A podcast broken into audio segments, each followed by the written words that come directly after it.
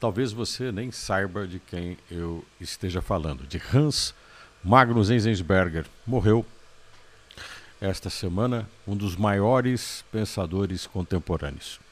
Enzensberger dedicava sua vida a combater as ditaduras extremistas de esquerda e principalmente a pensadores que nunca admitiam os massacres feitos pelos ditadores que se colocavam no poder após revoluções tidas como socialistas. Também criticava e combatia, pela sua própria história de ter vivido na própria pele, as consequências do nazismo e do fascismo na Europa. Era um crítico da extrema-direita.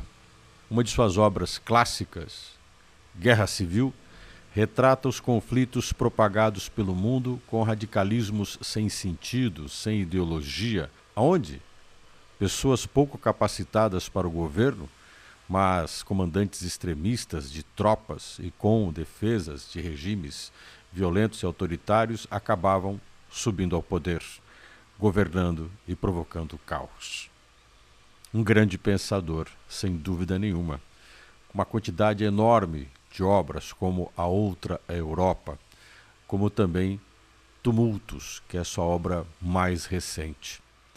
É importante valorizar pessoas que combateram a violência, o extremismo, as guerras sem sentido, os conflitos constantes. Ainda mais no mundo de hoje, retratado pela propagação da violência em tantos lugares e num movimento que aparentemente particular, guerras localizadas em lugares específicos, demonstram na totalidade no mundo o como estamos ficando mais violentos.